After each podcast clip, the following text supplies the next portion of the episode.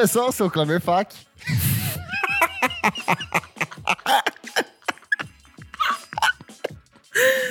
Olá, pessoal, eu voltei agora pra ficar. Porque aqui, aqui é o meu lugar. Eu sou Isadora Almeida. Eu sou o Renan Guerra. Eu sou o Nick Silva. E no programa de hoje, a história do assobio na música pop. A gente vai conversar sobre esse curioso ato de assobiar no mundo da música e relembrar algumas das melhores composições do gênero que usam de assobio. Certinho, meus amigos? Certíssimo. Mas antes o que, minha amiga Isadora Almeida, que está de volta e que o público quer saber o que, que aconteceu, onde você estava. Então, gente, vocês viram quanta coisa deu pra fazer e o quê? Em um mês? Eu fui fazer meu TCC. Eliane Golfinhos. Eu fui fazer campanha pra quem? Você foi Que que ver- era? visitar a É. véia morta na Inglaterra. Exatamente. Foi fazer Foi- viagem licérgica em São Tomé das Pra Letras. tu ver. Exatamente, gente. Então, e ainda deu tempo de ser operada, meus amores. Ó, vou deixar aqui até um, uma mensagem. Olha, de... a campanha. Campanha. Mas é, gente, ai, agora eu tô engajada nesse negócio. Gente, o que aconteceu? Eu descobri nódulos na minha tireoide, tive que tirar, deu tudo certo, graças a Deus. Aí agora, mês que vem, tenho um tratamento pontual, volto pro hospital, dando tudo certo. No outro dia, estou fora. Aí, se Deus viu? quiser, hein, amores? E aí vou acompanhando. Mas é isso, quero deixar aqui de verdade pra todo mundo fazer um check-upzinho até o final do ano. Quem nunca fez ultrassom de tireoide, passa lá, porque infelizmente eu descobri que é mais comum do que eu imaginava. Sim. Várias pessoas me mandaram mensagem. Minha mãe fiquei teve. meio até. Exato, fiquei meio em choque, assim. Nunca tinha ouvido falar e depois descobri que acontece. Mas é isso, gente. Por favor, quem puder aí já marca os examezinhos. Vai fazer rapidinho pra todo mundo passar bem o final de ano, né? É. Exato. E o quê? Aí o que? Vamos lá. Gente, se vocês ainda não seguem, não nos seguem nas redes sociais, arroba podcast VFSM em tudo. Temos também nosso site, vamos falar sobre música.com.br. Fica lá tudo compiladinho pra vocês, todas as dicas. Só passar lá e clicar no seu episódio favorito. Temos também o nosso Padrim, padrim.com.br barra podcast VFSM. A partir de cinco reaisinhos, a partir de, não necessariamente você Pode doar dar muito mais. Pode doar muito mais, é isso. Vocês é, nos ajudam, né, a manter aqui vivo o nosso podcast. E em contrapartida, vocês podem participar do nosso grupo fechado do Telegram. Vocês assistem a nossas gravações, tipo quem, Kleber? Olha, hoje aqui nós temos a roqueira Beatruzes, a cantora pop Maria Lua, o cantor sertanejo Lucas Pereira, o funkeiro Jefferson Kozenieski, o músico de música clássica Pedro Carvalho e o emo Fabrício Neri. Estão aqui é acompanhando. isso.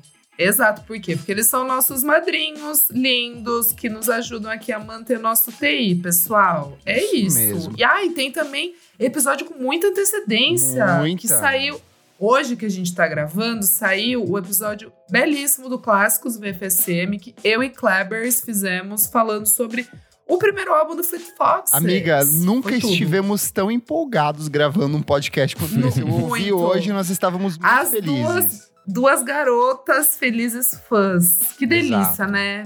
Ai, que E ó, delícia. você que está ouvindo e vem pro Primavera Sound em São Paulo, save the date.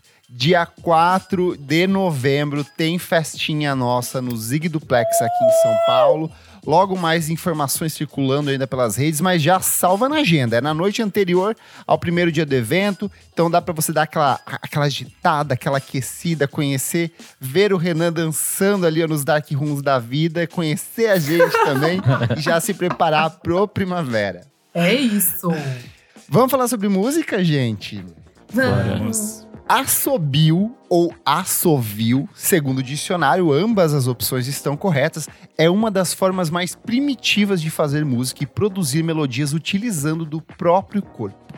Com os lábios úmidos e franzidos, a ponta da língua baixada, normalmente posta atrás dos dentes inferiores, o ar é soprado ou aspirado de forma a transformar a própria boca em uma câmera de ressonância. Vocês sabem assobiar? Bárbaro.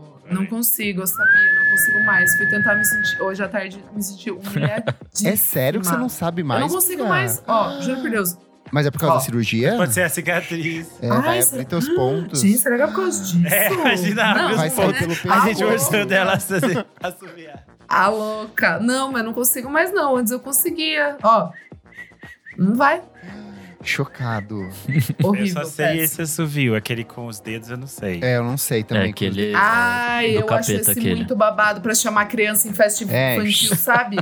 Que faz. Mas eu sei, eu sei falar e assoviar. Aquele negócio tipo de gay, sabe? Como assim? Hã? Tipo, leite. é o talento que eu tenho. Ai, tá bom. Eu sei assobiar pra fora e pra dentro. Tipo, nas Chega! duas. Mas eu não Fazer pra consigo. dentro. Assim, ó. Não, não vai. É só você puxar o ar. L- Não, não sei. Leite. E olha só, o próprio movimento da língua durante o assobio ou a intensidade do sopro podem alterar a tonalidade do som, ganhando novos graus de dificuldade e potência de alcance quando utilizamos a ponta dos dedos ou mesmo a própria mão, que é aquela de fazer a fechar um- um- a mão na frente, assim, Conchinha. faz tipo uma conchinha e faz tipo o canto de pássaro, sabe? Sim, a Tolipa Ruiz faz isso. Então, e mais do que um som gerado mecanicamente pelo nosso corpo, o assobio é um método simples de comunicação verbal, sendo amplamente utilizado em diferentes esferas do nosso cotidiano. Então, vai atravessar a rua, alguém assobia, te chama, vai chamar o cachorro, vai chamar não sei quem. Durante muito tempo, eu estava até lendo na construção da pauta, que muita da comunicação dentro da marinha era feita a partir de assovios, então, assim, era uma técnica de comunicação para isso. Quando foi que vocês aprenderam a assobiar? Vocês lembram como que foi a primeira vez? Eu aprendi mais tarde. Que eu não sei. Quando eu era criança, eu não sabia direito. Eu não conseguia fazer, mas eu lembro que minha tia, ela soltava esse, sabe, tipo de festa infantil pra chamar as crianças. Parece E eu um achava fogo de muito babado. É, exatamente, eu achava muito babado. Eu não conseguia nunca. Daí teve uma época que eu consegui, mas agora, como vocês podem ver, já não sei mais. Eu Então- tinha. Eu, eu, eu lembro que eu fiquei muito frustrado, porque eu sou um ano, e- um ano e pouco mais velho que minha irmã, e minha irmã aprendeu a assoviar antes de mim. E aí eu ficava assim, como assim a minha irmã, que é mais nova, já sabe assoviar e eu ainda não sei? Então foi um, um exercício ali para aprender a correr atrás desse prejuízo.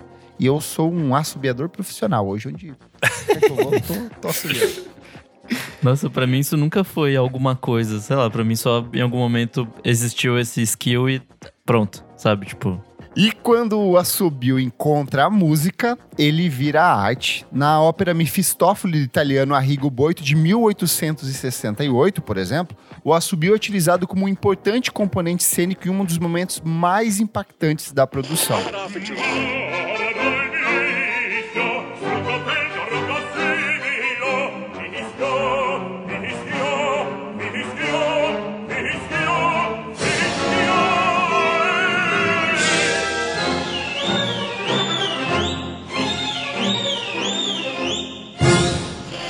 Já nos circuitos de vaudeville, que eram os espetáculos populares que vão do final do século XIX ao início do século XX, diversos artistas foram apresentados como assobiadores profissionais, tendo performances inteiras dedicadas ao gênero. Então, as pessoas iam lá ver suas mulheres barbadas, suas pessoas deformadas que eram tratadas como criaturas é, é, fantásticas. E entre uma dessas apresentações e outra de, sei lá, bater com peso numa, num negócio e ver subir a pontuação ali, jogar bolinhas d'água para derrubar as pessoas, tinham shows dos assobiadores profissionais. E nas décadas de 1930 e 1940, com a popularização do rádio, nomes como o britânico Ronnie Ronald, que viveu entre 1923 e 2015, tinham performances inteiras voltadas ao estilo, que passa a emular o canto de pássaro e outras sonoridades curiosas, e tem muitos registros, inclusive, dessa época. やっぱり。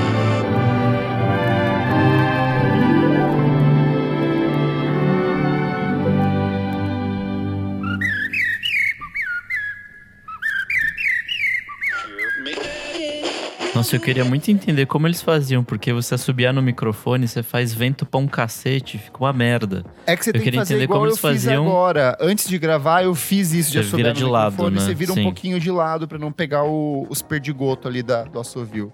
De ladinho. E por fim, com a consolidação da indústria do entretenimento nos anos 50, diferentes produtos midiáticos passaram a incorporar o assovio em produções que vão de programas de TV a grandes produções cinematográficas. Um exemplo bem significativo é o The Andy Griffith Show, que foi de 1960 a 1968, que era um sitcom muito importante dos Estados Unidos. Volta e meia ele, ele aparece nessas listas de grandes sitcoms dos Estados Unidos. É o sitcom que revelou o jovem Ron Howard, o diretor de cinema. Ele era uma das crianças que interpretava e participava da série. E a música de abertura da série, ela era praticamente feita a partir de assobio e um pouquinho de percussão aqui e ali.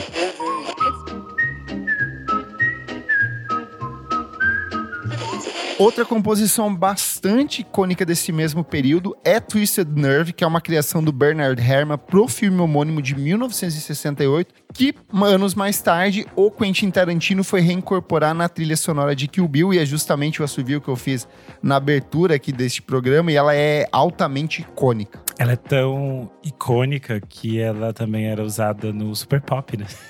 É verdade. Meu Deus! Porque o Super Pop, basicamente, eles pegaram toda a trilha de Kill Bill e eles usavam em momentos completamente Nossa, aleatórios. Renan. E essa era uma que tocava. Era que perfeito. Bom você lembrou Junto disso. com o Crazy Frog. Meu Deus. É, isso é Caralho.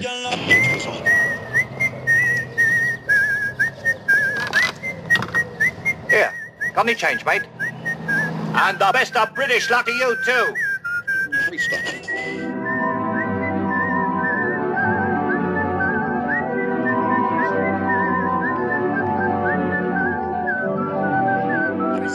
E aí, com a ascensão do cinema de faroeste e as trilhas sonoras do Ennio Morricone, o uso do assobio não apenas se popularizou ainda mais, como se transformou em um importante componente de marcação de tensão em algumas das principais produções do período. Um exemplo muito claro disso é a forma como o Ennio Morricone trabalha a trilha do bom, o mal e o feio, que é aquele... Não, peraí. Ah, isso não, não vou conseguir fazer. Toca aí, Nick. Toca aí, Dick.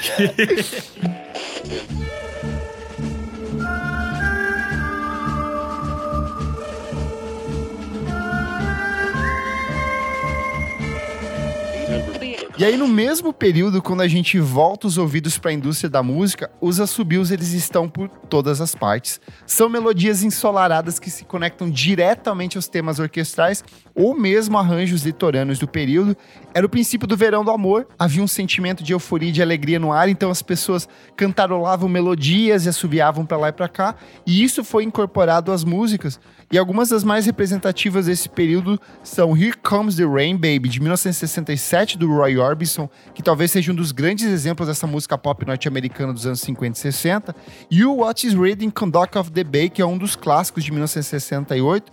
E essas são canções que você ouve uma vez e aquele assovio fica grudando na cabeça. Eu acho que essa é uma das principais características quando a gente fala de assobio, que é aquela música que acabou a composição, você continua soprando ela pra lá e pra cá nessas melodias, né? Essa é uma das principais funções do uso do assobio na música. É engraçado pra mim, tem uma. é, você falou dessa coisa, desse, dessa- desse uso nessa época, e pra mim o assobio tem essa relação de é, alegria, felicidade, alguma coisa assim. Tem outros usos que a gente falou aqui, ainda vai falar, que, tem, que representam outros sentimentos, mas pra mim geralmente traz essa sensação de algo alegre, algo, essa coisa meio caminhando na estrada, assobiando. Exato.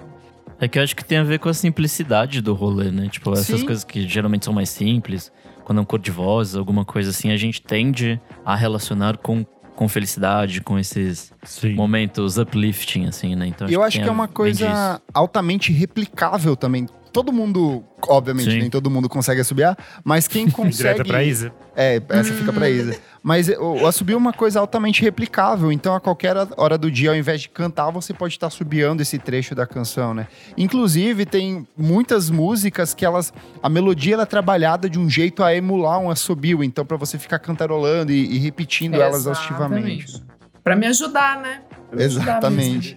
e é muito curioso que essa relação com a subiu ali pelos anos 60, ela é tão característica e ela se apodera desse, desse verão norte-americano. E a partir daí, todo verão, a gente vai ter algum grande hit, alguma grande canção de música pop que vai se apoiar em cima do, do uso de assobio. Os próprios Beach Boys, que são essa banda altamente litorânea, com referências ao verão, a- a- a- ao pop escapista que olhava pro litoral e buscava inspiração, tem uma música chamada Whistle Wind, que é feita praticamente em cima de assobios, e é um, um exemplo muito claro disso.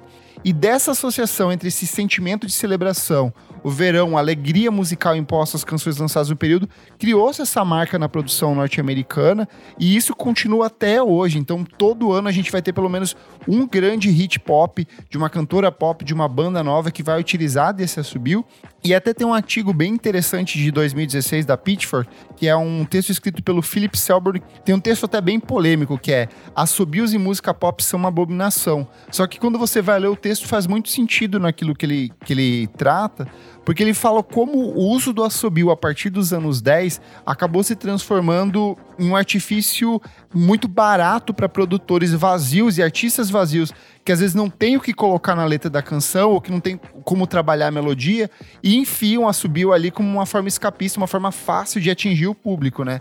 E isso se popularizou de um jeito que ao longo dos anos da última década, a gente tem uma infinidade de composições de grandes sucessos de música pop que utilizam desse sub subterfúgio.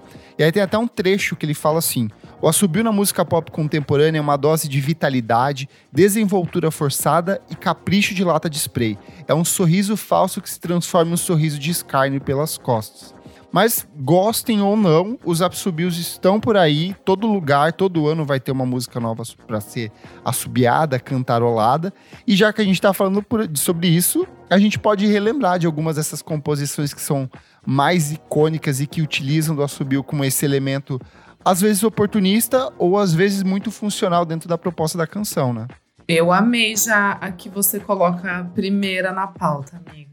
Quer Essa puxar? eu acho que talvez a mais iconic. Uma das mais pra mim, É. Smash Mouth com All Star. Gente, talvez aí tenha sido quando a, a minha primeira tentativa. Talvez. Eu tinha sete Assistiu anos. lá o idade. Exato. Não, e tudo, né? Porque essa música torou, torou, assim. Tocava o dia inteiro em todas as rádios. E eu acho ela. Mas assim, eu entendo o que o cara da Pitchfork quis dizer, mas nessa eu acho assim. Hum, como é que eu posso dizer? Acho uma boa colocação o uso do. Eu acho, eu acho divertido, porque eles eram zoeiros, certo? Sim. Mas é que daí foge dos anos 10. Isso é antes, né? Isso aqui é de É, 1999. ela, vai, 2000, é, 2000. é, ela vai explodir ali Tá. em 2001 com a trilha do, do, do Shrek. E tem até um efeito curioso do Smash Mouth com All Stars, é que o assobio ele é distorcido. Ele é feito pelo baixista, mas eles usam um efeito que se você prestar bem atenção, parece que é quase um sintetizador tocando ali. Então ele tem um... não é só o assobio pelo assobio, ele é, É, mais... Pelo é verdade. tem um charme ali, né? E tem outra coisa que acho que ele acentua a melodia de outra forma, assim, tipo. Me parece que ele tem mais notas do que a, a progressão de acordes do, do resto, assim. Então, Sim. eu acho que ele faz outras coisas para além de só acompanhar a melodiazinha ali base. Então, isso é interessante, assim. Acho que vários das- dos exemplos que a gente vai dar, eles fazem isso, assim. Eles acentuam algo que já existe na canção e levam para algum outro caminho, por mais que dure, sei lá, 15 segundos.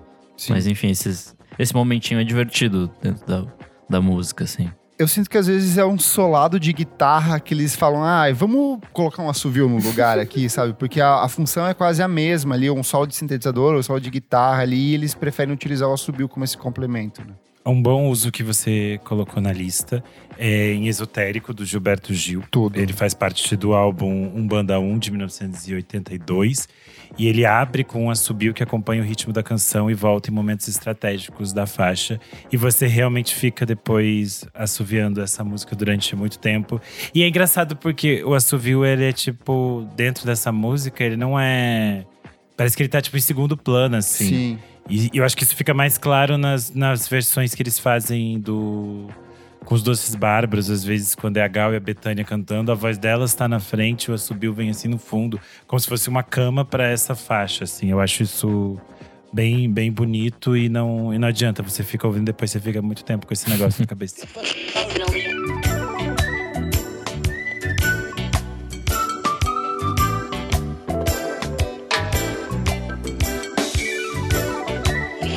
E o Gilberto Gil, por sinal, ele é um assobiador profissional, assim, porque pra fazer essa pauta, eu encontrei pelo menos umas 10 composições dele que tem, tem assobios, tem uso pontual de assobio. E uma das mais icônicas, inclusive, não é nem dele, mas é da Gal Costa com o Namorinho do Portão, que é uma música de 1969, é do primeiro álbum da Gal Costa em carreira solo. Ela lança o primeiro com o Caetano Veloso, depois ela lança esse. E tem o assobio do Gil lá no fundo, ele é mais pontual, ele é mais complementar, mas Nossa, você músico percebe convidado pra subir, caralho. o, o especialista, assim. E, e tem várias. Ele mesmo, na discografia dele, tem algumas. é, Tem ali várias. nos anos 90, tem muita coisa. Eu acho que funcionava bem nas apresentações ao vivo dele também. Então, o Gil sempre soube como explorar esse lado melódico e o assobio, assim, vem muito bem representado nos trabalhos dele. E Namorei de Portão é uma faixa muito curiosa, porque ela começa com a Gal gritando, e daí a voz dela vai se transformando num negócio. E aí depois do nada ela fica tipo super solar com, o- com o Gil no fundo fazendo o negócio todo. Então eu acho bem, bem bonita essa, essa música.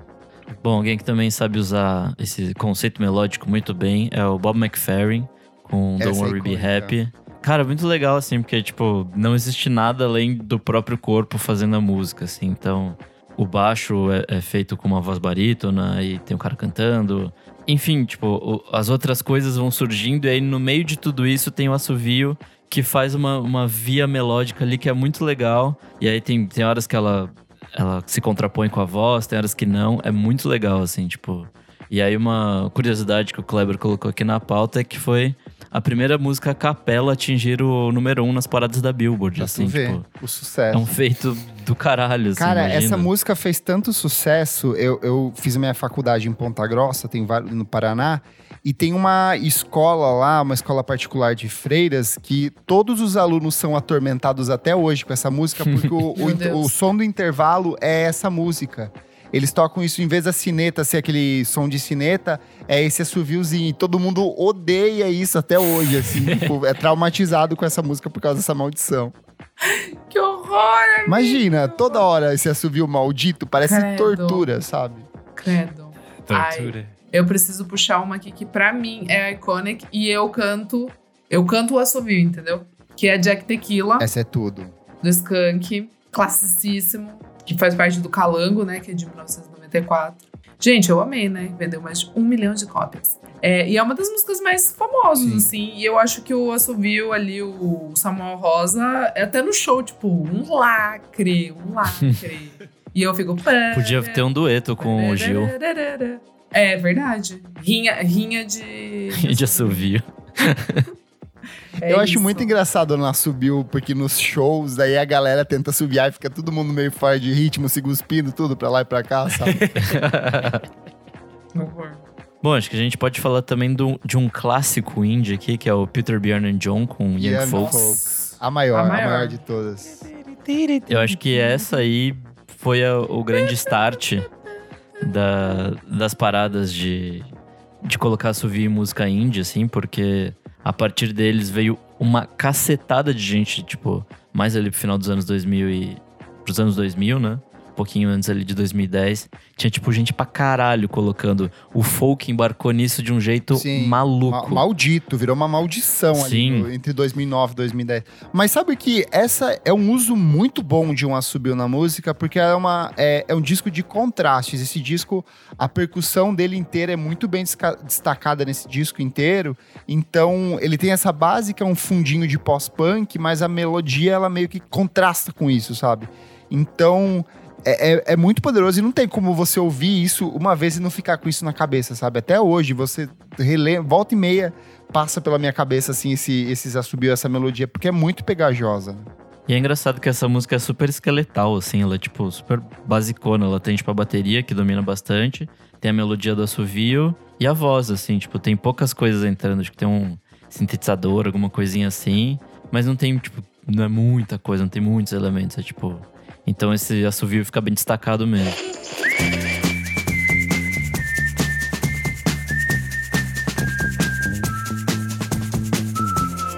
Quero puxar aqui a maior de todas, um ícone da música eletrônica dos anos 2000, Bob Sinclair com Love Nossa. Generation. Meu Essa aqui Deus. é muito icônica, ela é tudo de bom.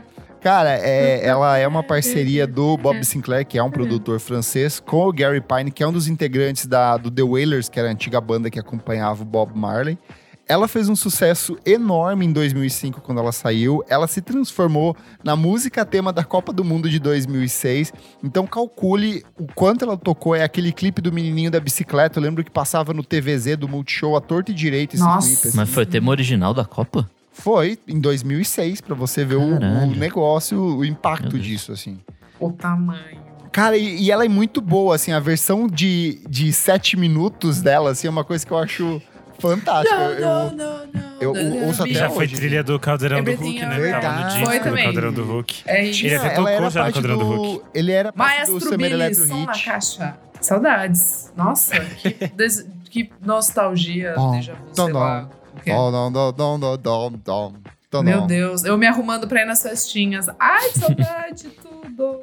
Eu vou puxar aqui uma para as roqueiras. Hum. A gente foi, eu falei que geralmente tá, o assovio para mim tá relacionado a algo feliz, mas esse é um uso mais melancólico e mais triste, que é Guns N' Roses com Page. Tudo. É, olha, essa é iconic. Essa é muito iconic e é, e é bonito, né? Um- é um uso muito, muito bonito.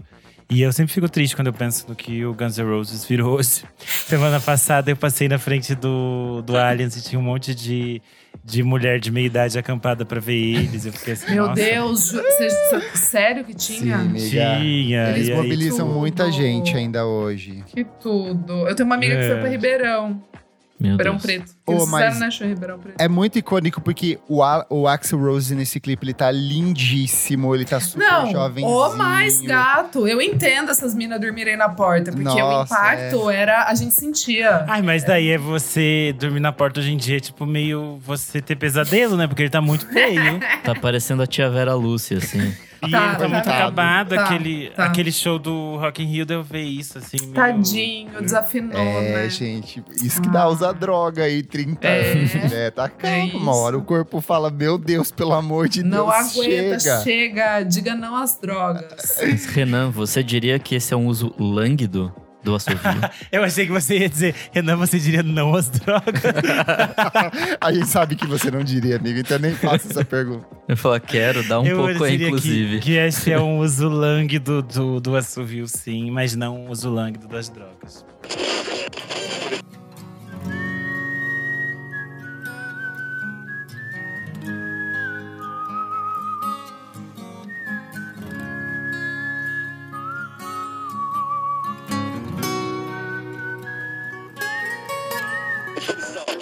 Ó, mas nessa mesma época aí tem outra que é muito icônica e é maravilhosa, que é Scorpius com Winds of Change. Nossa senhora. É, é- é tipo um baladão maravilhoso. Ela é inspirada ali no, no Queda fim da Guerra. Fria, na queda do Muro de Berlim. Então, esses, esses ventos da mudança que estão soprando para transformar o mundo.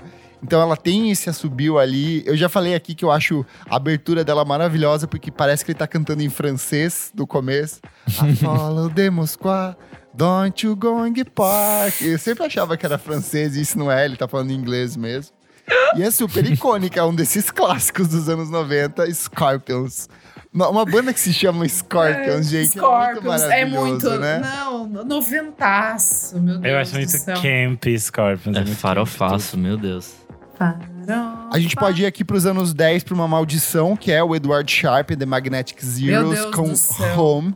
Confesso que quando ouvi pela primeira vez, eu falei, hum, legal, uma boa música, um single gostosinho. O problema é que essa música tocou sem parar Nossa, pelos próximos cinco pelo anos de seguidos. Deus. Foi o trem bala do indie gringo. Eu peço perdão pelas vezes que eu programei na MTV esse clipe. Eu peço perdão. Eu Nossa, peço perdão. cara, isso Mas foi uma maldição. Porque tocava Já todo toquei tipo em balada? de... Talvez. Ai, Nick, Ah, pelo com amor certeza. de Deus. Eu, pior que talvez eu Eu tenha gosto tocado. dessa música. Eu, é, então. O problema é que ela, isso. ela tocou de um jeito assim insuportável. É tipo Dog Days Are Over, assim. Eu Sim. fico assim, Isso. Gente, Sim. existem outras músicas. E aí vocês podem ouvir, não sei se vocês sabem, tem muitas outras músicas. E aí eu gosto da música e eu canto, mas é, é só isso. Eu não queria mais que ela tocasse nos lugares. Eu acho que essa, mais do que Peter, Bjorn e John, foi a música que ajudou a popularizar nesse meio indie, assim. Eu acho que veio uma leva ali de um monte de banda, que era uma galera com umas roupas de brechó, fedendo sovaco, fazendo música folk, sabe? E era nessa pegada. É, o grande rolê do hipster ali dos anos 2010 foi isso, assim, veio E essa estética. enjoou, sei lá, na minha humilde opinião, enjoou. A do Sim. Peter Bjorn John, sei lá, ela é muito boa, ela, ela envelheceu bem, assim, sei lá, não sei, eu tenho essa impressão. Mesmo É, que tocou a rodo, eu acho ela muito Eu sempre deixo ela no meu set pra tocar assim, sabe? Tu to- vou discotecar É, 5 horas precisa da ganhar, manhã. precisa ganhar, Quero precisa ganhar o pista. público. Jogo é, ela e precisa salva a pista desenterrar. ali. É, É Vem isso, todo mundo é cantando, isso, sabe? é É, é uma salvação ali. Os vampirão lá, tudo. Isso é bom demais. E só pra gente parar de falar dos indies de uma vez, tem o Foster the People também, com Pumper Up Nossa Kicks. Senhora. Outra maldição. Essa aí Nossa, também meu tem Deus. aquela melodiazinha super cantarolável ali, só que feito com assovio. Enfim, tá coberto, já falamos, bora pra próxima. Criminoso. Não, não, não. Vamos falar. Eu acho que a, a Foster the People com It Up Kicks, ela é, é muito maluca porque a letra é bizarríssima falando sobre um, um atentado, a massacre em escola. Mass shooting. É um mass shooting com essa melodia altamente cantarolável, com nada esse faz sentido. Nada faz sentido. Esqueça tudo. Essa É muito música, louco, tipo, né? ela é E aí- maluca. Eu tava. Fazia, sei lá, 10 anos que eu não via esse clipe. E aí, por causa da pauta, eu cliquei no link pra ver o clipe e eu fiquei muito chocado, porque o clipe, o clipe nos dá essa ideia de que é uma música feliz também, de que está Sim, falando algo feliz. São eles num E aí- dia ensolarado ali, né? É, aí você fica olhando pro clipe, você fica vendo a melodia, aí você lê a letra e pensa, hum, algo não está certo aqui, gente. Não. Tem alguma coisa estranha aqui. Porque Mas tem seria músicas. esquisito se eles refizessem tipo um Jeremy, assim. Você fala, tipo, não, esse clipe aqui tá esquisito. Então, mas a questão é, por exemplo, tem músicas que a gente sabe que as pessoas não, não entendem às vezes e que é, elas não entendem que aquilo é triste e tudo mais, mas o artista sempre lança aquilo como algo triste. E aí o clipe é triste, tipo, músicas da Adele. É meio óbvio que é triste, mas as pessoas usam em casamento. Elas não entendem, elas acham que é bonito. E aí, nesse caso, não, eles ajudam a criar essa estética de que aquilo. De que é meio estranho, eu não sei, muito estranho, achei muito estranho. Fiquei pensando de novo, muito estranho. É bem bizarrinho. Uma das antigas aí que eu acho muito bonita e eu fiz questão de colocar na pauta é o Paul Simon com Me and Julie Down to the Schoolyard. Paul Simon, maravilhoso, pai de todos, cara que... Se você ouvir essa música, você fala assim, entendi, Vampire Weekend, foi daqui que vocês tiraram, né? Exatamente. E ele tem um uso do assobio muito discreto, muito bonito, porque é uma letra altamente descritiva, então ela é muito simples, ela é uma levada de voz e violão com uma percussão ali de fundo. E a melodia do assobio chega como um complemento mesmo, assim, é, é lindíssima. É do segundo álbum dele em carreira solo. Eu acho tudo que o Paul Simon faz ali é dos anos 70 até o começo dos anos 80, até 90 ele tem discos bons. Mas essa aqui é um espetáculo, um bom uso, assim, de assobio em música. Alguém vai puxar esse Maroon 5? É, também é criminoso. Então, puxa. Puta. Não, vai, vamos lá, vamos lá, vamos. Gente. tem um uso tem- aqui. Você vai puxar? Va- Não, vamos puxar, vamos puxar. Vamos puxar essa Maroon red, 5, Moves red Like flagsíssima. Isso aí, ó, Red é- flagsíssima. Cristina Aguilera. Isso aí é tribunal de Aia, gente. Isso aí é Cadeia. contra a humanidade. Cadeia. Quando eu tava Tamborão. ouvindo essa música pra, pra pauta, aí eu pensei… É, eu entendo o jornalista da Pitchfork, ele tava certo. É que ela é bem isso, assim, ela é bem safada. É um assobio. Ela começa com um assovio ali, ele fica o tempo inteiro ma- marcando. Então acaba a música, você continua com ela na cabeça. O problema é que essa música tocou durante, sei lá, uns Nossa dois, senhora. três. Eu não sabia que que, ela era passou, de né? 2010. Eu pensava que ela, tipo, era 2015. E ela tocou de É, eu acho que Ela ela, é de ressurgiu 2010? depois, né? 2010. Então, eu lembro que quando eu Durou, cheguei né? em São Meu Paulo, Deus. É, ainda durou, tocava, verdade. sabe? Ela durou uns dois, Meu três anos seguidos. Deus. É 2010, você pensar que era Fit Cristina Aguilera, ninguém que É, Cristina é Aguilera, verdade, coitada é hoje em dia. verdade, 2015. Nossa. Tá. É uma Mas aí eu lembrei que o quanto eu detesto o Maroon 5, o quanto pra mim isso é esquema de pirâmide, eu não Esquema de acredito. pirâmide. Não fala mal que a Isa gosta dos primeiros, a Isa. Eu- é não, primeiro, não, primeiro eu amo Songs About Jane. Eu amo. Desculpa, gente. Perdão. Me- Mas assim, eu já sabia Eu, que eu, eu tava gosto errado, daquela. you will. Tocava tanto na rádio que, ó. Ai, que horror, gente. disso. Nunca fui no show do Maroon 5, acredita? Também não, tiveram Ah, que bom, 17 que bom. vezes, que bom, né? Vem todo, toda semana eles estão aí, eu nunca fui. Então, sempre aqui acampado no Allianz Parque. No Allianz, é. Vamos falar de outra aqui, Ah, que é o Jack Johnson. pô, que tem é. Clássico Gregório. também. E o Jack Johnson, eu acho que tem esse clima, essa ideia de músicas Surf. assoviáveis. Que às Surf. vezes a música não tem o assovio, tem. mas você fica assoviando e traz esse clima de praia, de garota Gostoso. bronzeada. Havaiana. Essa música aqui que a gente tá falando, Austrália agora. Gold. Australia Gold. é a música de abertura do álbum From Here to Now to You, do Jack Johnson. E essa que concentra todos os elementos característicos da música do norte-americano, porém com o acréscimo de um assovio logo nos minutos É iniciais da canção. A minha pergunta aqui é, é, boca seca fica mais fácil ou mais difícil de assoviar? Não, você tem que dar uma labidinha no lábio. É, então Porque aí, aí já dificulta a vida do Jack Johnson. Ele tem a boca seca? ter um assoviador. Ele tem a boca seca? É a boca seca. Quando você fuma maconha, você fica com a boca seca, ué. Por isso Mas- você tem que tomar Ah, é? água. Se Mas- Mas ele é Elas falaram assim: nossa, que meninas que fizeram pro Ed. Nossa, você fica com a boca seca, que loucura! Eu não sabia, gente, eu não conheço, não tenho essa vivência. Nunca, nunca nem. Por isso que você tá bebendo água agora, Nick? Tá com a boca Exato, seca estava também. aqui. Por isso você tem que estar fumando sempre tomando água, gente. Qualquer droga você tem que tomar água, tá? Exatamente. Da criança, mas redução de danos. meninas. Mas o Jack Johnson, ele é havaiano, então ele tem a umidade do ar havaiano nos lábios dele, o que facilita Meu o assobio. do Por isso que ele flui com tamanha Entendi. naturalidade. Então não. Entendi. Até Agora tudo as faz sentido. cordas são molhadas. Pode ver que ele tem um violão molhado. Se sente a escorrer ali a umidade. Molhadinho. O que eu acho curioso é que nessa de, de assobio, nem o Clash escapou. Todo mundo tem uma música ali. Os Beatles têm várias, mas o Clash também.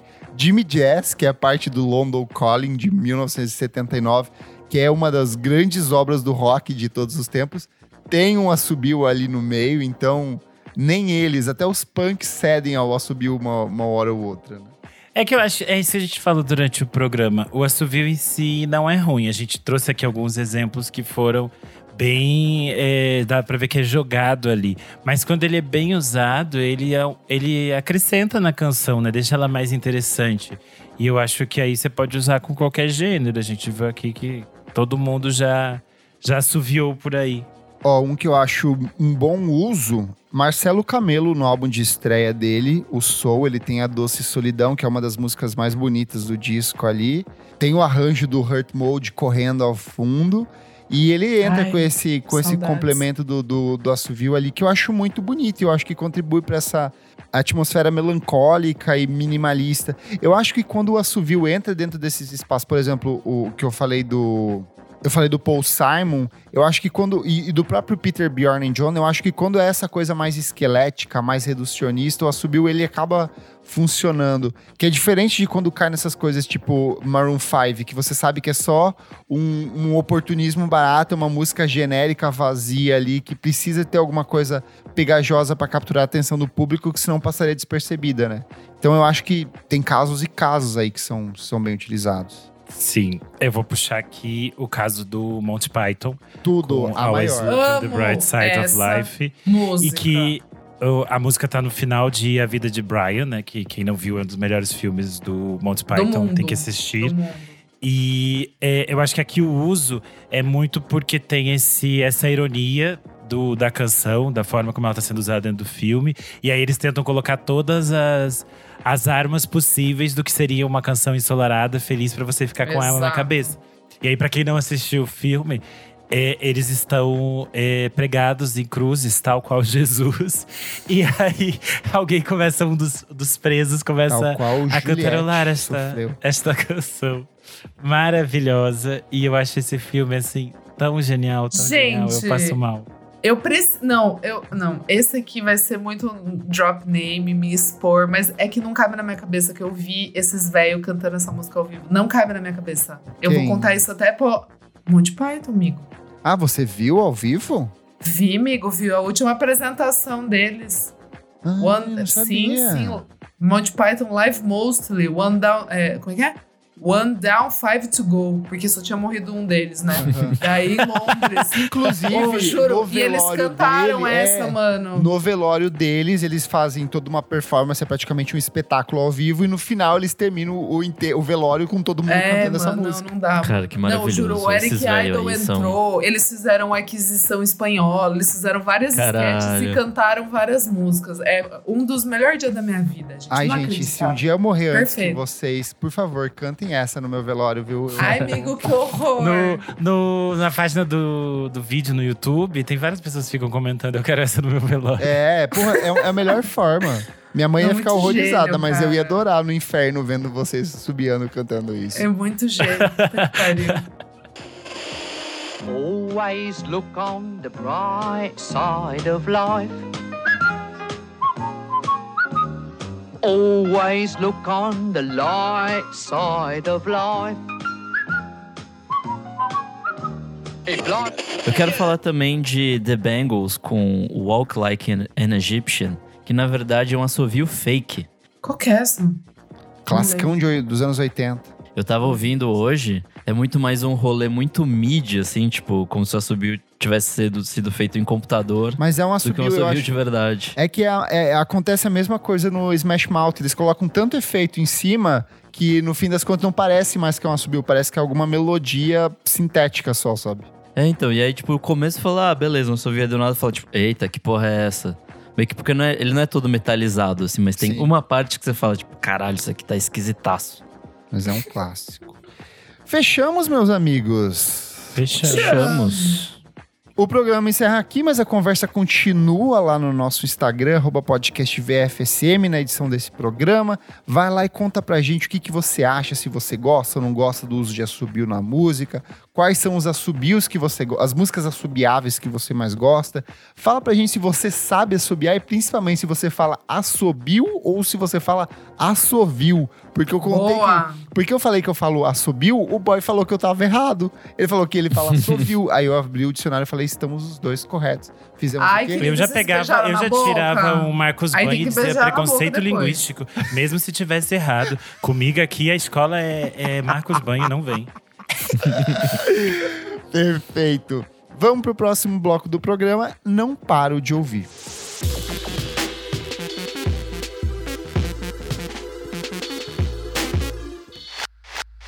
Segundo bloco do programa, Nick Silvo. O que, que é esse bloco? Conta pra gente. Nesse bloco a gente dá dicas de coisas recentes, pode ser um disco, um EP, um clipe, qualquer coisa que a gente não para de ouvir. Boa. Eu acho que essa semana nós temos dois discos aqui incríveis que merecem ser comentados em conjunto. O primeiro deles é a aguardadíssima volta de Tulipa Ruiz com habilidades extraordinárias. É o primeiro trabalho de inéditas dela em sete anos, desde o Dancê de 2015. Ela lançou o Tu em 2017 e depois ela sumiu, foi colaborar aí com algumas outras pessoas, lançou uma versão de remixes do primeiro álbum de estúdio dela há poucos meses, fez uma apresentação ao vivo do segundo álbum de estúdio com orquestra e agora volta com esse trabalho que pra mim é incrível, um dos fortes candidatos a disco do ano que me pegou de um jeito que eu não Um esperava lacre. e que começa de um jeito muito estranho, né, Renan? Ele vai crescendo a cada audição. Eu achei que é 100% a tulipa que a gente tava com saudade, Sim. assim. Que é a tulipa compositora, experimentando com a voz dela e fazendo coisas muito interessantes. É quando ela dá os gritos, os negócios, você fica assim. A voz dela parece só tá melhorando cada vez mais com o tempo, assim, é incrível. E a produção do, do irmão dela, do Gustavo Ruiz, também é muito boa. Eu acho que eles criam esse universo muito específico. É, no Screen El saiu um faixa a faixa em que ela e o Gustavo contam um pouco mais sobre o processo de criação do álbum. E é muito claro como todas essas coisas que a gente passou enquanto é, país nos últimos anos influenciaram o próprio tempo de produção desse disco. Sim. É, tanto que a historinha que ela conta pro, pro título de Habilidades É muito Extraordinárias legal. É que ela e o Gustavo estavam indo tirar o visto para os Estados Unidos e o moço perguntou se eles tinham alguma habilidade extraordinária. Ela ficou tipo assim, habilidade extraordinária. O que seria isso? E o Gustavo respondeu: Nós temos um Grammy. Aí o moço falou: Oh, parabéns, vocês podem entrar com o Grammy. Daí ela descobriu que existiam essas determinadas habilidades extraordinárias que você tinha e que facilitavam a sua entrada num país como os Estados Unidos. E ela ficou muito encantada em pensar o que seriam habilidades extraordinárias. E o fato de que você ser uma cantora, compositora independente neste Brasil de agora é uma habilidade extraordinária, inclusive para pagar as contas. Sim. Opa. Eu acho que o mais legal desse disco é o quanto ele é, é- Ele tem muito da essência do primeiro álbum, mas ele é mais. Ele é um disco mais combativo. Eu acho que tem muito do- das questões femininas que ela traz ali dentro do disco. É, a Kamikaze Total, que pra mim é uma das melhores faixas, eu acho que é um exemplo muito claro disso. É uma colaboração com a Lineker ali. E ela trata sobre essas coisas, sobre essas pequenas submissões, sobre essas coisas como as mulheres se submetem diariamente para atender ao ego e para atender esses homens broxas que são é, altamente vulneráveis com qualquer coisinha, mas as mulheres se submetem o tempo inteiro. E o disco inteiro tem várias questões femininas que surgem e desaparecem. A própria faixa título Habilidades Extraordinárias, que me lembra um pouco. É, lembrou Marisa Monte lá do Mais, assim, nessa coisa de pegar elementos simples do cotidiano e transformar em música. Então eu gostei demais. A, a música com. o- Estardalhaço também vai falar um pouco dessas questões Sim, é, de feminino e tal. Tem também a. Acho, vou te botar no pau também, que eu acho que é a música mais ruidosa ali do disco, tem também dessas coisas. Mas ao mesmo tempo é um disco que ela se permite experimentar por uns caminhos e trilhar umas coisas muito malucas, tipo Black Pluma, que é a parceria dela com o Negro Léo, que ela falou que ela ficou encantada com esses encontros consonantais que ressaltam a letra L, então a música inteira é toda construída em cima disso. E isso pra mim é, é Itamar Assunção em sua melhor essência, sabe? Que são essas músicas meio enigmáticas, meio labirínticas que você vai percorrendo e vai se perdendo dentro dela, sabe? Você quer dizer então que a Tulipa Ruiz fez o L? É isso? Fez o L. Fez o Hélio. Vários L's ali. Fez vários L's, tá sempre fazendo L. E tanto que ela fala de várias coisas, tipo, vou te botar no pau é meio sobre também o mercado fonográfico e essa coisa de cobrarem ela de lançar coisas, sendo que ela mal recebe pelas coisas que ela tá, tá fazendo, sabe? Eu gosto, a minha preferida até o momento é Novelos, que ela fala que é como Bonita. se fosse a ideia de você poder mudar pra lua e fugir um pouco dessa, dessa realidade que a gente tá às vezes. E eu acho muito, muito bonito que a última faixa, O Recado da Flor, que tem o João Donato, é, a letra do Celso Sim fala uma flor que supera a própria primavera. E é a tulipa. E é legal que veio na primavera também, Ah. inclusive, o disco. Muito bom. Sim. E qual que é o segundo disco que a gente vai comentar aqui hoje, Renan? Ai. Daisy Tigrona. Foi eu que fiz. É isso? Perfeito, perfeito. Eu não ouvi ainda. É o novo álbum da Daisy Tigrona. O último tinha sido lá nos anos 2000, em 2008, por aí. Ela que é uma das pioneiras do funk carioca, ela que foi sampleada pela MIA, mas que ganhou pouquíssimo dinheiro, porque ela era só uma voz a ser utilizada ali pelos seus produtores, mas que volta agora com esse disco sensacional, lançamento pela Baticu, uma imagem de capa incrível, uma fotografia maravilhosa. E o disco entrega, né, Bem Renan? bonito. Eu, acho, eu achei o disco muito lindo porque ele passa por toda essa história da Daisy. Tem as coisas que ela eh, sempre trabalhou, vai ter referências dentro do disco, algumas das músicas clássicas dela, Sim. mas também explora esses novos universos que ela tem transitado atualmente. Assim. Então eu acho muito legal. E o próprio fato de ter todas essas, essas parcerias com produtores que são importantes nesse, nesse trabalho dela, né? Vai ter o, a Bad Sista, vai ter a Malca, vai ter o DJ Chernobyl, o Teto, Preto, Então é Preto. bem legal ver ela trocando com essas pessoas, Sim. assim, que foram importantes, inclusive, para esse resgate dela.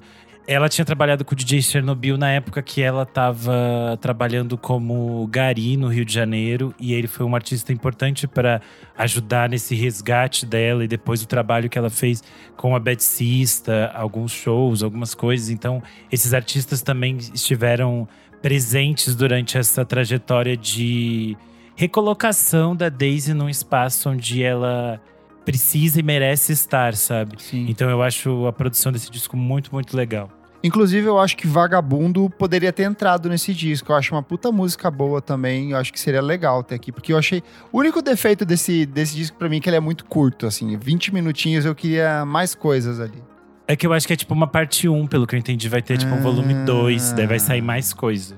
Então Foi isso que eu entendi. Vou esperar. Mas já tem coisas muito boas, tipo Mona Lisa com Boa. o JLZ, é tipo assim, fantástica. Eu adorei eu Sururu acho- das meninas. Pra mim é tudo. Eu, como uma menina não menina, adorei. É que eu acho que Mona Lisa é meio que isso. é essa prova de que a Daisy pode tantas coisas, sabe? Que ela já tinha mostrado naquela canção que ela tinha feito com a Jupe. E é muito interessante como aqui ela usa desse, dessa formatação que ela vem, que é o funk putaria, pra eh, se conectar com outras coisas que são importantes pra ela. Assim, eu achei muito bonito. E, nossa, sábado eu pude ver ela ao vivo. Ela cantou Sobrevivente de uma Rave com a Teto Preto. Foi tão maravilhoso. Ai, que tudo. E aí ela fez o show dela e eu já tava assim, enlouquecido, já tinha sido maravilhoso, porque o show dela é muito bom. Aí a gente foi pra outra pista, porque o Vor tava tocando, aí ela subiu no palco e ela simplesmente cantou alguns dos clássicos do funk junto com Ah, o Vor. Parou. assim. Tudo. Eu falei, gente, valeu todo o ingresso. Veio a Daisy Grosso duas vezes.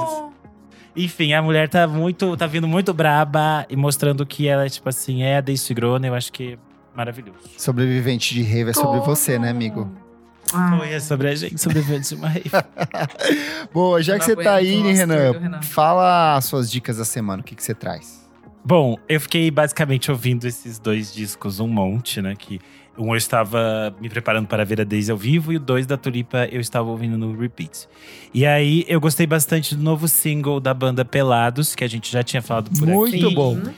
Se chama Mesmas, Mesmas, Mesmas, tudo grudadinho. É o segundo single que eles lançam do segundo álbum deles, que é Foi Quebrou Mal, meu que vai site esse, esse nome gigante. Porque ele é muito grande o nome, ele fica. Ele vazava co- Ah. pro outro, assim, sabe? Ah, entendi. É, ele vai ser, o disco deles vai ser lançado pela Matraca Records YB. E eles lançaram um clipe super divertido. Muito bom. Eu achei muito, muito bonitinho.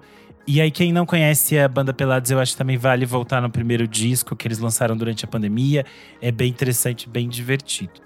É, além dessas coisas, eu ouvi o novo disco do Pedro Cassel, o arroba Bruno dos Ângelos, me marcou no post do Kleber de lançamentos, que o Kleber faz na sexta-feira, e indicou falando: ah, talvez o Renan goste deste disco Sim, se chama Boca. Braba. É, o Pedro Cassel, eu já conhecia ele de quando eu tinha entrevistado a Letrux, porque ela, tem, ela participa desse disco, mas é uma faixa. Acho que foi um dos primeiros singles que ele tinha lançado desse disco. E aí eu tinha escutado alguns singles dele, mas tinha meio que esquecido, não sabia que estava para sair. É bem interessante, ele musica alguns poemas de alguns poetas como a Ana Guadalupe, o Tazo Zambi, Rafael Mantovani. E é uma espécie de música pop meio torta, meio samba, assim. É meio estranho, com as letras que são de poemas modernos, assim. Então, é, é bem imagético e bem interessante. Tem Legal. participação da Letrux e do Juliano Guerra. É, se chama Boca Braba, do Pedro Cassel, com dois S. Perfeito. Isadora Almeida, o que, que você traz aí no seu aguardadíssimo retorno? Gente, só duas menções honrosas aqui, que já saíram em outras semanas, mas eu tô atrasada, né? É Jockstrap com I Love You Jennifer bom. Me. Renan tá usando tô hoje, babado. inclusive. Tá, tá vestindo aqui. E minha maravilhosíssima Sudan Archives com Natural Brown, Tudo. Brown Prom Queen. Discão. Amigo, eu achei um disco delicioso, mas eu gosto mais das inovações, assim, das maloqueiragens do Athena, que é, foi um Não, dos álbuns que eu mais ouvi em esse. 2019. Mas eu amei esse demais. Mas eu Tudo. preciso ouvir mais, entendeu? Sim. Assim. Mas mesmo que tem mil horas, ele é um álbum super gostoso, assim, tipo, não empapuça. Acho que esse é o babado. É, não vai empapuçar. E Falando, aí. é, parênteses, antes só de você continuar, Ok. é, Ah. a banda Pelados é que nem Jokestrap, gente. Porque eu fui jogar no, é no, boa. no Ah, é Twitter. verdade. eu fui jogar no. Twitter e tinha que, tem que escrever banda Pelados, que eu escrevi Pelados, que eu achei que ia aparecer como eu sigo eles. Aí apareceu um monte de outras coisas, tipo assim, Pelados famosos, Pelados não sei o quê, Pelados. Aí, Imagina um show do Jockstrap Do no Pelados Brasil com com a abertura é do, isso, do Pelados. É isso, é isso, é, isso. Vai ser a nossa É festa no Zig. É sofrer. Muito Boa. bom. É, daí eu trago também o single da Tisha, que é aquela produtora britânica, Sim. que vai sair o álbum Capricorn Sun, acho que é semana que vem. É, essa música Running eu achei maravilhosa, eu tô amando todos os singles, tô bem assim, não quero ter falsas esperanças, mas eu tô bem animadinha pra ouvir o álbum. Acho que vem aí coisa bem boa desta menina produtora e DJ. E a parada que eu ouvi, assim, que eu fiquei tipo, é ele mesmo, ele me dá o nome, vem aí, meu menino, Alex G. Tudo de bom com. God Save the Animals. Que é Deus, salve os animais. Salve os animais. Que capa cringe, estranha, perfeita. Como tudo que ele faz. Como tudo que ele faz. Mas desse, nesse tem uma, né, a aura espiritual está presente ali. Eu amei as letras, eu não entendo se ele tá zoando, se ele tá falando de verdade. Eu não sei qual é o limite do humor nesse álbum. Eu achei perfeito. Ele perverte. Eu achei maravilhoso que Ai, tem também queria que ele me pervertesse, pois gatíssimo. Perco tudo com um esse gato. álbum. Nossa. perfe- Ai, que saudade, né? Saudade do Alex de bebendo lá no Sesc Pompeia. Ai, sen- depois saudade dele sentando na minha cara. Que isso? Clever! Ei! E eu achei interessante que tem coprodução do Jacob Portrait, que é parte do Unknown Mortal Orchestra. É, ele já tinha trabalhado com Alex G fazendo é, engenharia, acho que de som em outros álbuns, mas nesse Engenharia civil. também- Exato. Ele assina também a produção. E eu achei um babado, tipo, Miracles, acho uma das melhores músicas do ano. Tem várias coisas interessantíssimas lá. Tem umas maloqueiragem louca que eu ainda preciso absorver. Mas é isso. Que delícia ser uma menina maluca. Eu amei. Ai, que doida. Ela é doida, né, gente? Ela é doida. Oh my God. Oh my She's God. so crazy. E por So falar em crazy. doido, Nick Silva, o que, que você traz hoje nas suas recomendações? Bom, tenho três dicas. É, a Meu primeira. Deus do céu, é muita dica, Nick. Deixa eu sentar direito aqui. Ah, Clever! Para de incomodar ele. A primeira é a Madalena Bay com Unconditional. do, Duplinha de eletropop que a gente Muito gostou bom, né, bastante no, ano- no ano passado. Porra, muito bom esse, esse singlezinho. É, do- eles Não, falaram single não, que é. É o disco. Não. Sim, saiu Mercurial Deluxe. Fala do disco. Ah, eu só ouvi essa música, eu não vi o.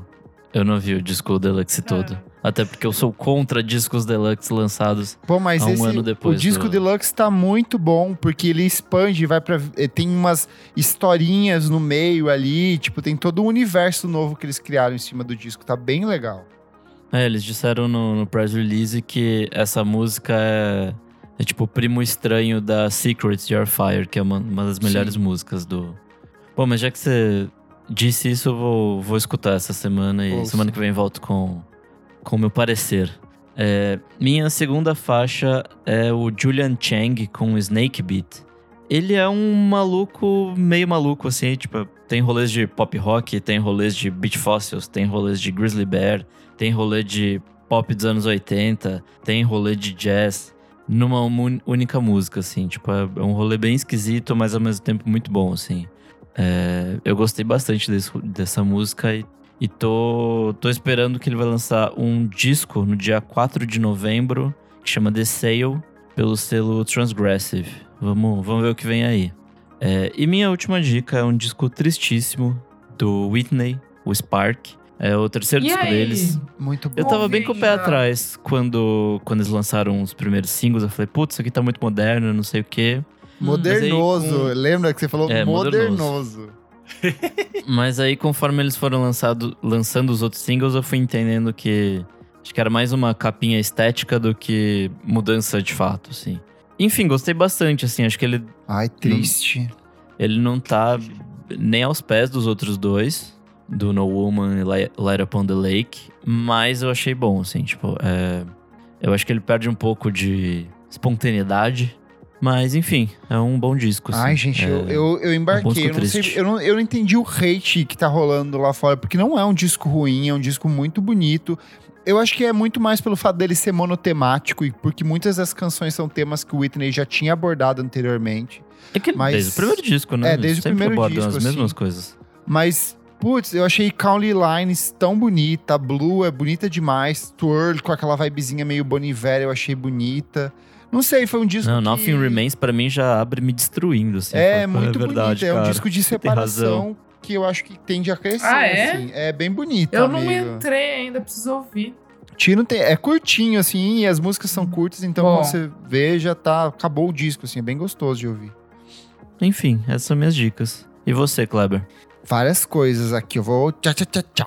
Começar com a nova música da Tori, que é Daisirei. É a Tori que eu já havia recomendado há algumas semanas, é uma cantora e compositora sergipana que lança em breve o primeiro álbum de estúdio, que terá a produção do Ben Gil, Bruno de Lula e Domênico Lancelotti. Essa música nova, que assim como a anterior, chega pela Power Records, que é aquele selo focado em mulheres. Ainda tem participação da Joana Queiroz, que é a clarinetista. É, e tem vozes da Dora Morelenbaum e da Júlia Mestre. Então, assim, uma música lindíssima, vale muito a pena. Acompanhem tudo que a Tori tá lançando, porque eu acho que vem aí um discão dis- interessantíssimo. Always, nossa banda queridíssima aqui, uma das atrações do! Balaclava Festival 2022, que toca ag- agora em dezembro. Voltou com duas ótimas canções, Very Online Guy e Belinda 6. Elas duas são parte do Blue Rev, que sai na próxima semana. A expectativa minha, que já estava alto, está agora estratosférica, Vem quase aí. batendo na lua ali, porque tá muito bom esses singles todos Muito que gostoso. saíram. Quinhones, projeto do maravilhoso Quinho, cantor Ah, e compositor disso, esqueci. fluminense, lançou essa deliciosa parceria com a Bebé que se chama Água Salgada. É um soul assim com uma vibe anos 70 muito bom. Essa combinação das vozes entre os dois. O Renan já havia recomendado o single anterior, mas essa música nova assim me acertou de jeito. Eu acho muito curioso, porque pra mim a bebê é tipo uma criança ainda. Sim. E aí, e aí essa música é tipo mais sensual. Aí eu fiquei assim, ela é uma criança, aí eu tenho que lembrar que ela não é mais uma criança, que ela tá grande. E eu fico assim, não é minha criança. Quem também voltou é o Jingle, ex-Jingle Bells, com duas músicas excelentes. Uma se chama Muito Doce mesmo. Delírio, a outra se chama Desconstrução do Ser. Ambas fazem parte do novo álbum de estúdio da banda que chega em novembro pelo selo Rocambole. Pra quem não conhece Jingle Bells, começa ali pelo disco de 2015, que é maravilhoso, e segue porque são só musicões. Pra quem gosta daquele pop rock maroto, assim, aquela coisa que o Skank fazia nos anos 90, mas com um fundinho de soul, de funk, é a vibe da Jingle. E por último, na leva dos singles, nosso menino Jamie XX com Kill Them. Ela é mais Ah, Eu Deliciosa, tudo. Gente, assim. tô perdida. Eu tô adorando essa fase dele que tá mais festeiro, mais, Frito. mais frito, Fritão, mais baladão tá mais mesmo. fritão, Ela é baladão, declaradamente baladaço. inspirada pelas músicas, pelo carnaval inglês que eles têm naqueles bairros. Carnaval inglês que toca música, é, música eletrônica em Notting Hill. Ah, e quem também lançou um musicão essa semana, o amigaço dele, nosso querido Floating Points, com Problems. É o terceiro de uma Ai, série não de vi. singles. Miga, ele tá, tá a Lucy Tá, Crazy. Tá que tá. É só música boa e essa é mais um baita ser. Eita. Quem também tá Lucy Crazy é o Fred Again, que também Com lançou mais uma um música. Again, fala- mais um A gente tinha falado no 12 de coisa. 14 de barra 7 de janeiro, barra São Paulo. Esses nomes estranhos, isso. Mas, ó, uma pra contornar essa euforia toda das batidonas. Broken Bells, que é o projeto paralelo do James Mercer com o Danger Mouse. Eles vão lançar um disco novo em outubro, na semana que vem, que se chama Into the Blue. E eles lançaram essa música de 7 minutos que se chama Love on the Run, que eu achei muito bonita, parece um Stevie Wonder cósmico, assim. É linda de verdade, assim. Eu acho que o meu amigo Nick Silva, quando ouvir essa música, vai ter orgasmos celestiais, de tão boa que ela é. Indo pros discos aqui, ó, só citar rapidinho, Luiz e os Alquimistas voltou com um disco muito bom que é o Elixir. Eu não curto quando ela vai pra essas coisas de quero ser poliglota, eu prefiro ela cantando em português, porque as músicas em português são ouro dentro desse disco, com aquele sotaque delicioso. Mas o que eu não paro de ouvir mesmo e que pra mim já pulou pra um dos grandes candidatos a disco do ano, Beth Orphan com Weather Alive. Não eu já ouvi, havia recomendado os últimos singles nas últimas semanas. Só que quando você cai no disco inteiro, é assim, chique. A mulher é podre de chique. Ela é chiquérrima. É o primeiro álbum de chique. estúdio dela em seis anos, primeiro álbum de inéditas. É o primeiro dela como produtora.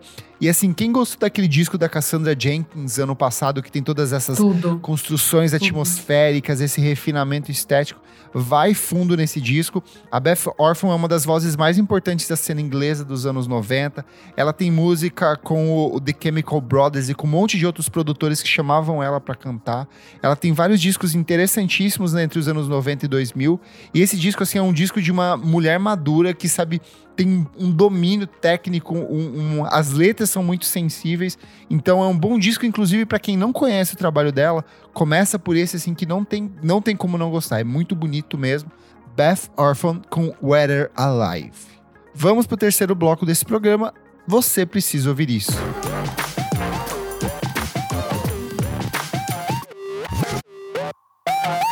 Chegamos ao nosso terceiro e último bloco. Você precisa ouvir isso. Minha amiga Isadora Maria, o que é este bloco?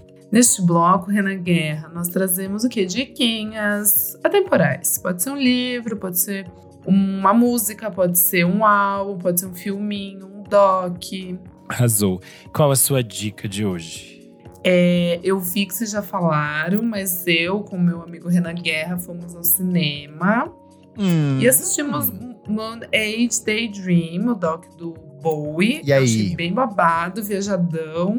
Podia ter menos 15 minutos? Podia. Aí, ó, falei. Mas menos 15 coisa. minutinhos. Eu sabe? cortava uma meia hora eu cortava fácil um- ali. Eu cortava 15 minutinhos ali pra ficar 10 de 10. É, achei bem legal.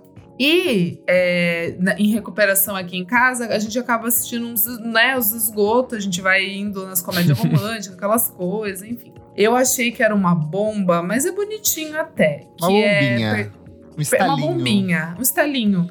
Que é persuasão com a Dakota Johnson, tá passando na Netflix. e falaram que é uma bomba. Então, amigo, mas eu achei que eu tava precisando de uma bomba, sabe? Assim, se você Sim. estiver precisando de uma bombinha, assim, em casa, aquela coisa, tipo, ai, ver um filminho ruinzinho, um, né, um romance ali baseado em Jane Austen, aquela coisa, né? Vai nesse filme, tá, gente? É isso. Várias comédias românticas péssimas na Netflix, que eu assisti com a minha mãe, uma delícia, todas.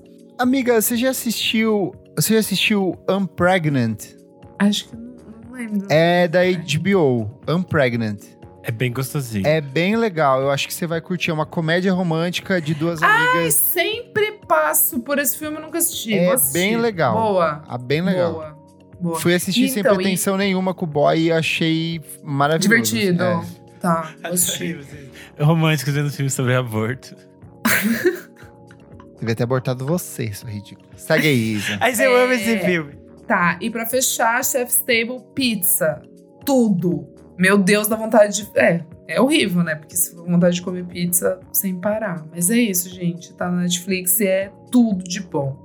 Boa. Meu amigo Nick Silva, quais as suas dicas? Meu amigo Charlie Brown. Meu amigo Charles Angel. Bom, vamos lá de várias dicas curtinhas. A primeira é Wet Leg na KXP. Saiu, acho que o compilado hoje, ontem, sei lá. Tá maravilhoso, assim. Tipo, as Muito minas bom. mandam bem pra caralho. Elas tocaram as coisas, né, do, do último disco delas e, enfim. Maravilhosíssimo, assim. É... E é legal que tem um galerão assistindo, todo mundo de máscara, assim, tipo, todo mundo mega animado. Super, super vibes esse, esse vídeo, bem bom. É, minha próxima é o Last Week Tonight, with John Oliver, da semana passada. Ah, o do desse Bolsonaro? Domingo, né? Que ele fala do Bolsonaro. Assim, não é nada que a gente não saiba, mas é engraçado ver um inglês falando bosta do Bolsonaro. Então, assim, veja, é divertido. É, e minha última dica é uma não dica, porque é, é o podcast da Bjork, o Bjork Sonic Symbolism, Ah, tá. que eu não consegui ouvir porque o inglês dela é É surreal. bem- é, assim, eu, eu, eu tentei, eu juro que eu tentei, mas eu não consegui, assim. Se você se aventura no inglês biórquico, vá porque ele parece ser de fato muito interessante. Like Ela conta coisas legais. This kind of podcast, you can hear my kind of podcast. Mas, é, puta, é bem Eu ainda isso, não assim. ouvi. Tô vacilando. Meu Deus do céu. É difícil. Ela já tá no Volta, ela lança toda quinta, né? Já tá voltando. É, e a ideia do podcast é o quê? A cada, a cada semana ela, ela fala sobre representações é, visuais do dos álbuns dela. Então, tem desde o debut e tudo mais.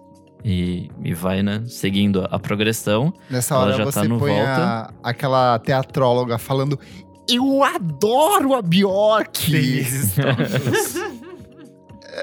Mas enfim, é um negócio que no papel parece ser do caralho. A gente super comemorou aqui no, no nosso chat pessoal quando é, anunciaram, mas aí saiu eu falei, "Ih, eu não consigo ouvir.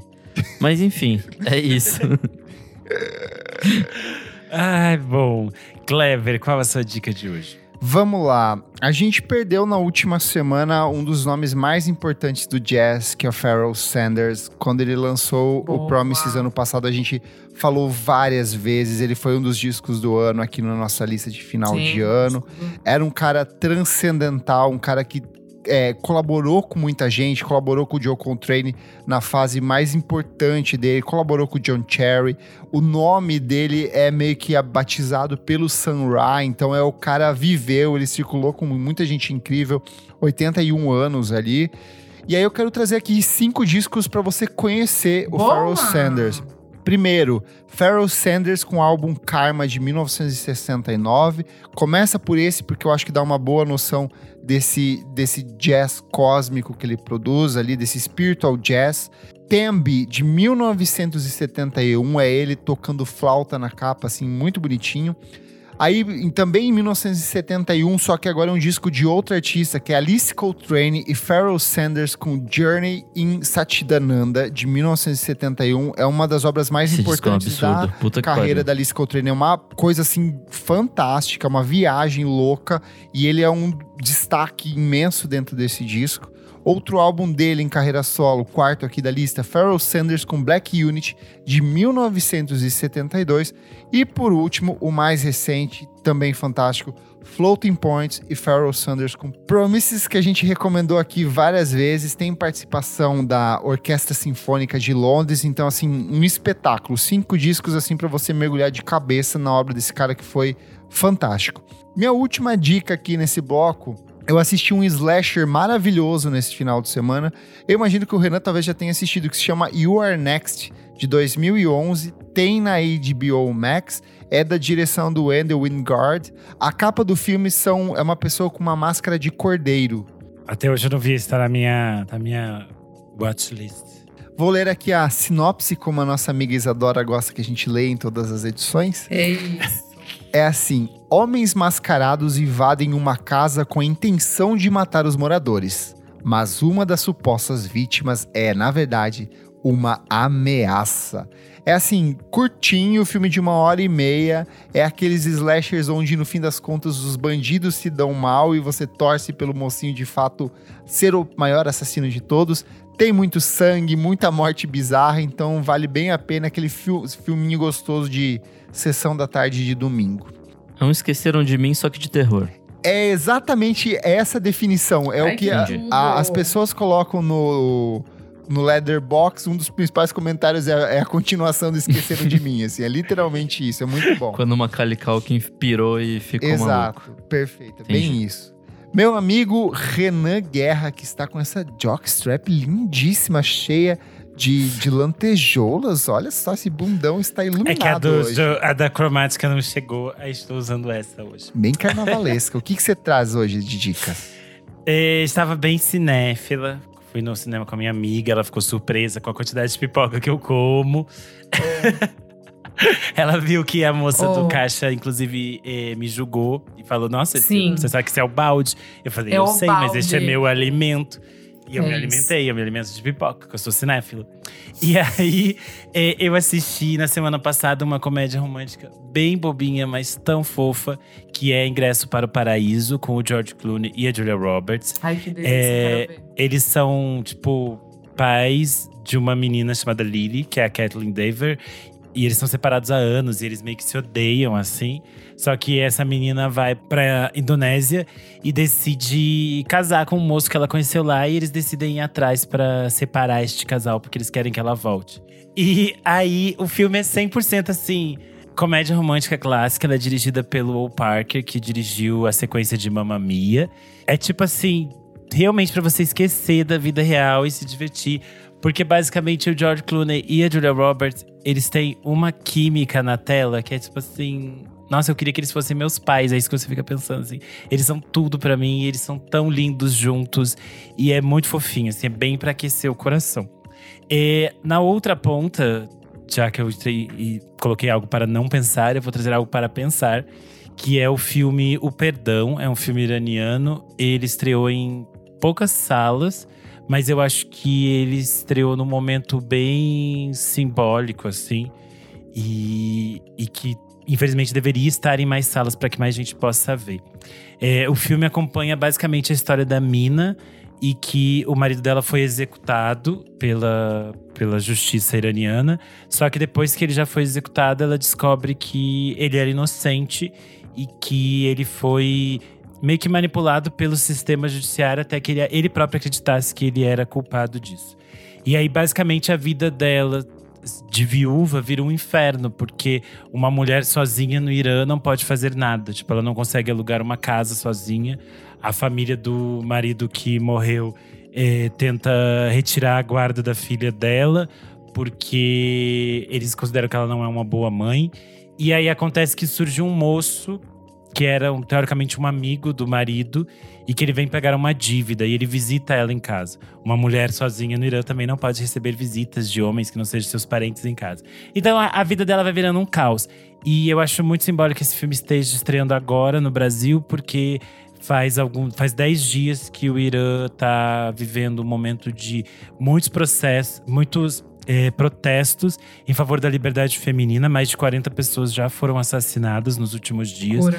Tudo começou porque uma menina foi presa na rua porque eles consideraram que ela não estava usando o hijab da forma correta. Alguns cabelos dela estavam aparecendo. E aí, na mão da polícia, ela acabou sendo assassinada. E aí virou um grande movimento no Irã, e eu acho que é um momento bem tenso. E eu acho que esse filme é muito interessante porque ele é. Ele consegue discutir todas essas questões que são muito é, complexas e difíceis de uma forma muito sóbria, considerando que a diretora são dois diretores do filme, é a Maria Mokadan e o Betashi Sanisha. A Maria é uma mulher, então a gente sabe que muitos diretores iranianos estão presos hoje em dia. É, é um filme bastante corajoso. Quem puder assistir se chama O Perdão. É isso.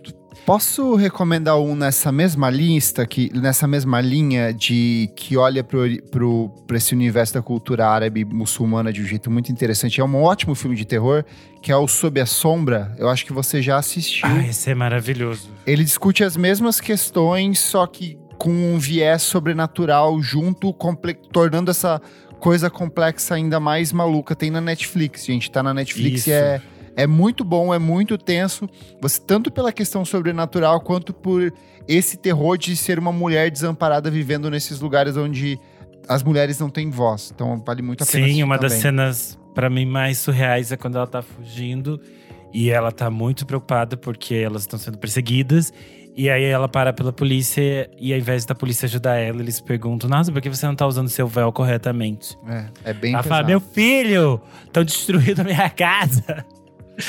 Enfim, esse filme é muito bom. Boa. Comentários referentes à última edição do programa de Madonna Aretha Franklin, As Realezas da Música, em que Muito comentamos bom. sobre as realezas da música. Quero trazer um aqui, ó, que emocionou a todos nós aqui no nosso podcast. Comentário do Rodo 023, ele falou: Turma, comecei a ouvir o trabalho de vocês e estou encantado. Estou com 42 anos, um amante de música, primeiramente fã de rock, um pé no punk, mas com um olhar muito cuidadoso para entender o cenário em geral. Amo pop, indie, amo os bons sons. Eu fui ouvir o episódio de 1992, o segundo que ouvi de vocês, ainda cheio de dedos achando que seria legal, claro, mas pensei, o que uma turma mais nova vai falar será? Posso dizer que fiquei embasbacado com o nível de conhecimento e detalhes que buscam, mesmo sem ter estado lá. É isso que diferencia quem realmente estuda, se dedica e ama o que faz. Virei fã na hora e estou feliz por ter um zilhão de episódios para curtir. A pluralidade de temas do time, o modo como colocam os assuntos e a profundidade com que vão é ímpar. Meus sinceros parabéns, estou realmente encantado. Não, esse aí foi tudo, sério. Salvou Me o dia. derrubou. Pô, Tudo, gente. Sem comentários. Sem Salvou comentários, só essa este segura. mesmo. Obrigado, Perfeito, Rodolfo. obrigado, Foi um querido. comentário que deixou e botou a gente lá em cima. Assim, a Isa estava meio tristinha, Porque, falou que deu uma animada é, pra ela hoje. Animei, foi tudo. O arroba só Gregs falou: Gente, faça um episódio só sobre o Prince. Só Gregs, só sobre o Prince. Tá muito bom o trecho que vocês falam dele e a constatação de que toda uma geração não conhece seu legado já é uma ótima oportunidade. Ô, só Greg, Bora a fazer um gente... clássico? Não, não, não vai ter clássico. Eu já falei com o Renan, nós temos uma ideia pra um programa aqui. Vou contar Tá. pra vocês logo Vem aí, depois. vem aí. Mas vai rolar, pode ficar tranquilo, só Gregs. Comentário do Vini Souzas. Ele falou: Eu que sou doido por bandinhas japonesas dos anos 90, fiquei muito feliz por citarem Fishmans. Recomendo Sunny Day Service, Supercar, Kirinji e Pizzicato 5. Essa eu conheço só a Pizzicato É, 5. Piscado Five também. O arroba Barbosa Anderson falou: faltou uma rainha que tem três coroas: rainha do RB, rainha do Natal e rainha da Billboard, ninguém menos que Mariah Carey. A maior. Verdade. As pessoas falaram de muitas rainhas que faltaram, Sim. gente. Dá gente, falando da Xuxa, coisa. rainha dos baixinhos, eu não admito que a gente esqueceu isso. Esqueceu da Betânia, a abelha rainha. Exato, e da Gretchen, rainha do rebolado. Comentário do Underline Rodrigo Berg, ele falou assim: A gata da Dona Summer deu o nome e é considerado por muitos, por mim também, como a Queen da Disco Music. Sim, é verdade, acabamos Uhum. esquecendo dela. São muitas.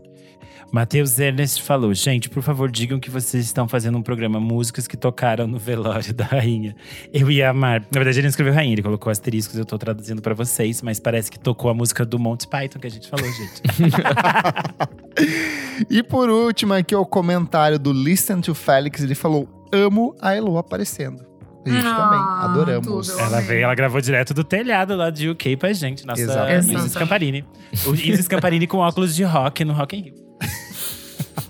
Ridículo. Eu sou arroba Kleberfac no Twitter e no Instagram, dicas diárias de música todos os dias e acessa lá o meu site musicainstantanea.com.br.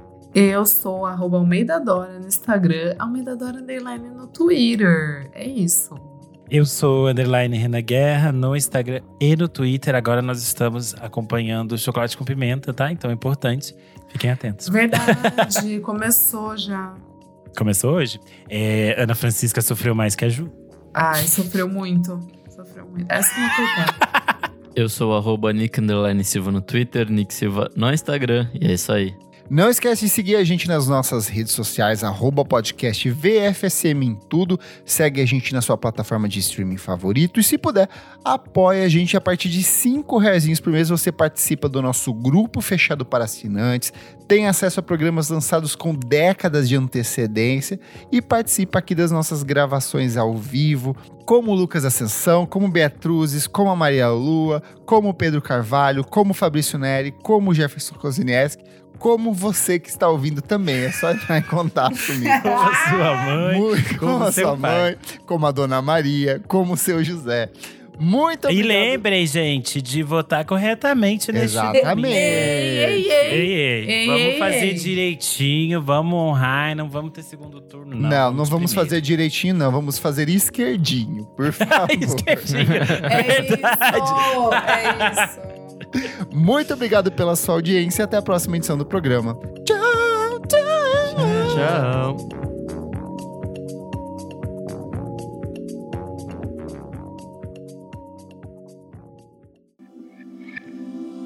Esse podcast foi editado por Nick Silva.